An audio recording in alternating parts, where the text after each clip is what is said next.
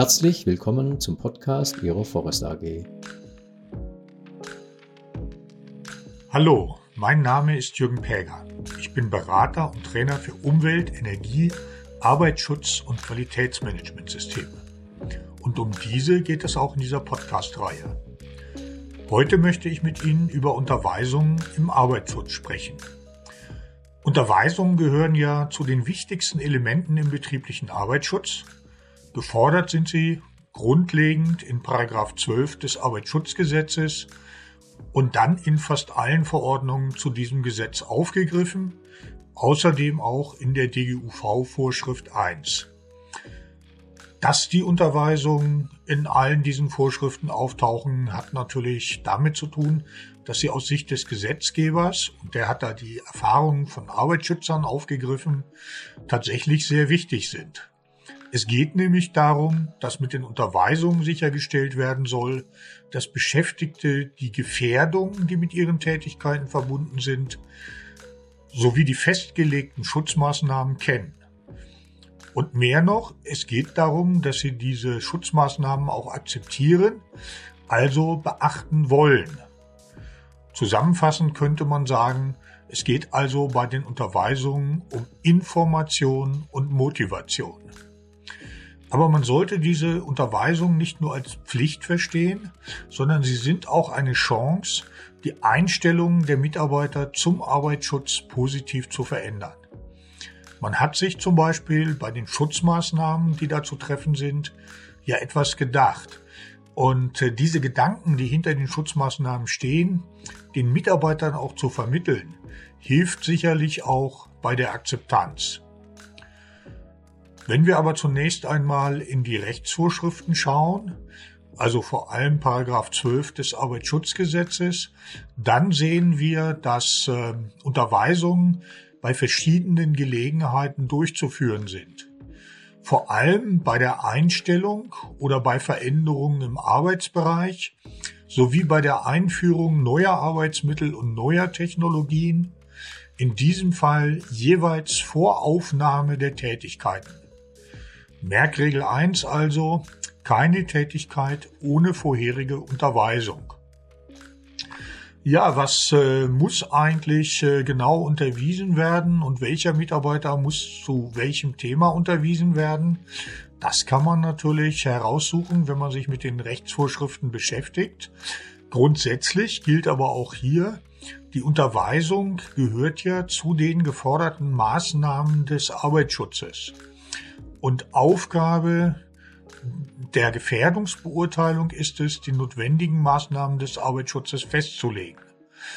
Das heißt also, auch in der Gefährdungsbeurteilung äh, sollte man überprüfen, ob die bisher durchgeführten Unterweisungen äh, vom Umfang, also welche Mitarbeiter werden unterwiesen, welche Themen äh, werden in den Unterweisungen angesprochen, ausreichen. Dann äh, fordert das Arbeitsschutzgesetz, dass Unterweisungen gegebenenfalls regelmäßig wiederholt werden.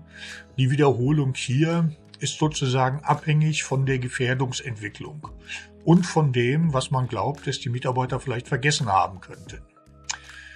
Ja, zusätzlich zum Arbeitsschutzgesetz ist aber auch noch äh, die in allen äh, Berufsgenossenschaften vorhandene DGUV-Vorschrift 1 zu beachten. Dort wird nämlich gefordert, dass bei der Unterweisung, also dort in Paragraph 4 wird gefordert, dass bei der Unterweisung die für den Arbeitsplatz relevanten Inhalte aus den Vorschriften und Regeln der gesetzlichen Unfallversicherung in verständlicher Weise vermittelt werden und dass die Wiederholung mindestens einmal jährlich stattfinden muss.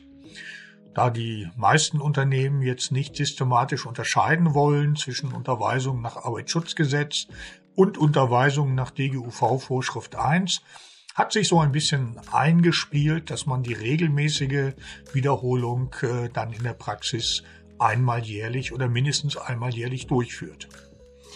Ja, zu beachten sind äh, weiterhin, äh, ich hatte schon angedeutet, dass äh, die Anforderungen an die Unterweisung konkretisiert werden in der Arbeitsstättenverordnung, äh, Betriebssicherheitsverordnung, Gefahrstoffverordnung und in allen weiteren ähm, Verordnungen, die es so zum Arbeitsschutzgesetz gibt.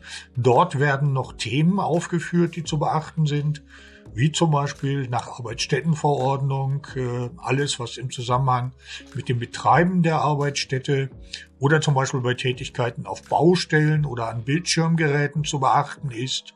Themen wie Erste Hilfe, Brandverhütung, innerbetrieblicher Verkehr werden da genannt. In der Betriebssicherheitsverordnung wird dann erwähnt, dass man das Verwenden von Arbeitsmitteln berücksichtigen muss bei den Unterweisungen sowie Maßnahmen bei Betriebsstörungen und Unfällen.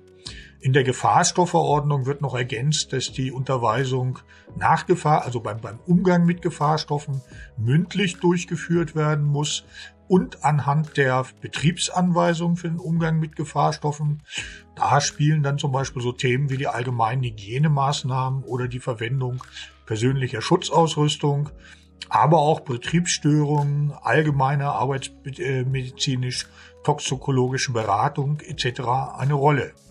Sie sehen also, wenn man die Unterweisungsthemen zusammenstellen will, dann muss man sich da ein bisschen Mühe machen und sorgfältig durchgehen durch die einzelnen ähm, Verordnungen.